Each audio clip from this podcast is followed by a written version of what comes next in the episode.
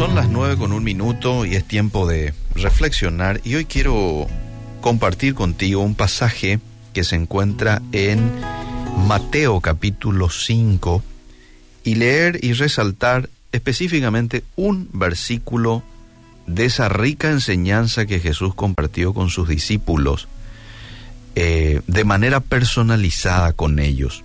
¿Por qué? Porque dice que viendo que la multitud se estaba acercando para escuchar a Jesús, la multitud quería escuchar a Jesús y lo buscaban, dice que él subió al monte, fue más alto, como diciendo, no es tiempo de estar ahora con ustedes, con la multitud, es tiempo de pasar con ellos, con mis discípulos. Y fue un poquito más alto y ahí de manera más cercana eh, habla específicamente a sus discípulos. Y ahí es cuando da el famoso sermón del monte, las bienaventuranzas. Y en el versículo 13 les dice él a sus discípulos lo siguiente, vosotros sois la sal de la tierra, pero si la sal se desvaneciere, ¿con qué será salada? No sirve más para nada, sino para ser echada fuera y hollada por los hombres. Jesús llama a sus seguidores la sal de la tierra. Esta era una forma de describir cómo es que yo debo influir en la sociedad que me rodea. Quienes somos, lo que decimos y lo que hacemos en el mundo puede perfectamente compararse, amable oyente, con la función y el efecto de la sal. ¿Cuáles son algunos algunas funciones de la sal. Bueno, en primer lugar, la sal da sabor.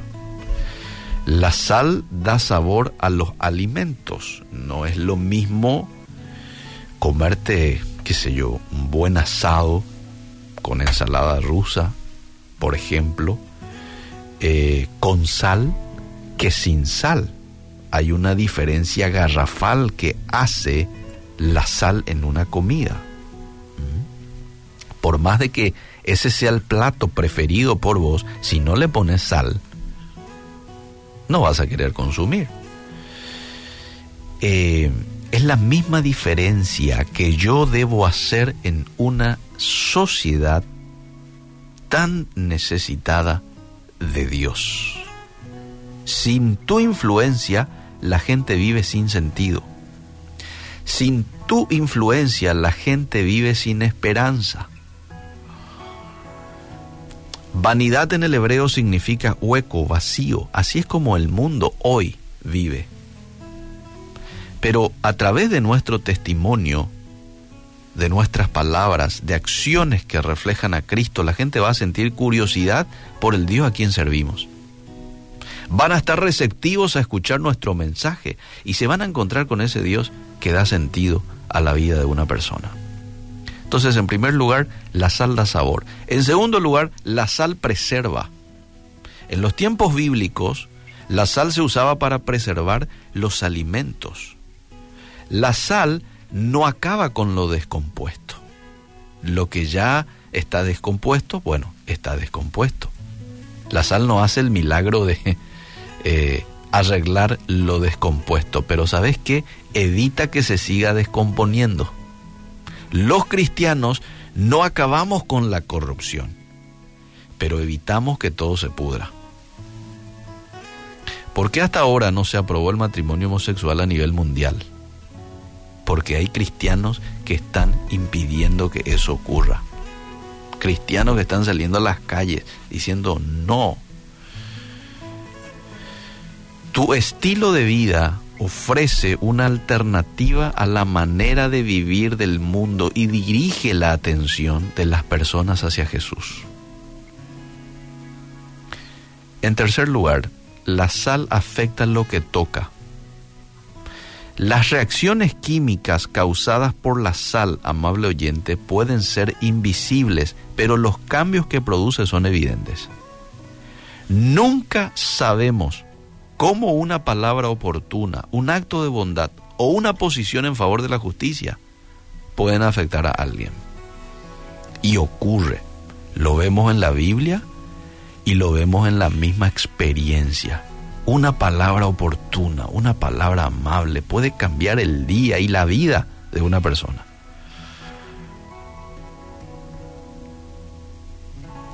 Aquí me dijo una vez una persona, me llamó y me dijo, yo te, te quiero mucho. Bueno, muchas gracias. Pero, ¿vos sabes por qué yo te quiero mucho? No, la verdad que no lo sé.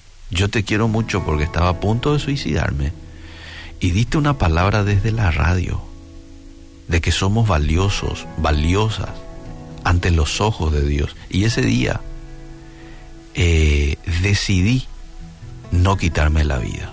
Por eso es que te aprecio mucho. Mira vos, una palabra, en realidad no es mi palabra. ¿eh? Yo dije desde aquí lo que la Biblia dice.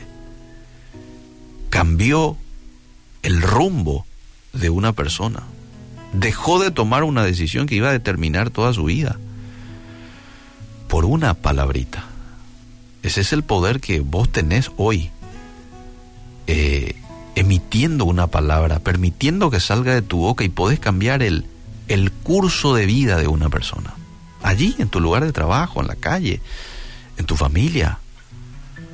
Eso es lo que hace la sal, amable oyente. Afecta lo que toca. Y número tres, la sal produce sed. Si vos consumís algo que tiene mucha sal, generalmente al pororó le ponemos mucha sal, ¿verdad? Después enseguida ya tenés sed. Eso es lo que produce la sal, sed. Eso es lo que los cristianos como sal debemos producir en las personas, sed de Dios. En aquellas personas que vean cómo hacemos frente al sufrimiento con tranquilidad, por ejemplo cómo mantenemos la paciencia en un momento de presión, cómo mantenemos la esperanza en un momento de sufrimiento. Y al ver la gente que vos sos diferente, tienen que querer conocer a ese que te cambió. Eso es sed. Quiero conocer al Dios de Eliseo, al Dios de Elías, porque es tan eh, equilibrado, es tan paciente, que me da curiosidad. Y una vez más aquí la experiencia habla de que muchos llegaron a los pies de Cristo a través del buen ejemplo que alguien les brindó. Y se van directamente y les preguntan, che, ¿vos de dónde sos? A ver, contame un poquito de tu vida. Y ahí la persona tiene todo el camino para hablarle de aquel que le cambió, Jesús. Bueno, quiero terminar con esta serie de preguntas las personas que te rodean sienten algo especial en vos? ¿Tienen sed de saber qué es? Convertirse en la sal de la tierra, amable oyente, no es cuestión de ser buenos, porque nadie es bueno de por sí. El corazón humano es perverso, dice Jeremías. Es la obra del Espíritu Santo. Cuando su fruto se produzca en nosotros, ese fruto del cual nos relata Gálatas 5:22, amor, gozo, paz, paciencia, benignidad, bondad, fe, mansedumbre, templanza. Cuando tenemos estos frutos y lo irradiamos en nuestra manera de ser, nuestra vida tendrá el sabor de Cristo. Y la gente va a poder experimentar ese sabor de Cristo viéndonos a nosotros, relacionándose con nosotros. Mira qué eh, privilegio, pero mira qué responsabilidad tenemos. ¿eh? Ustedes son la sal de la tierra, le dice Jesús a sus discípulos. Hoy yo y vos somos discípulos de Jesús. Entonces, este mensaje es para nosotros. Somos la sal de la tierra. La sal da sabor, la sal preserva, la sal afecta lo que toca, la sal produce sed. Que Dios nos ayude a poder cumplir estas funciones en el medio en el cual nos encontremos.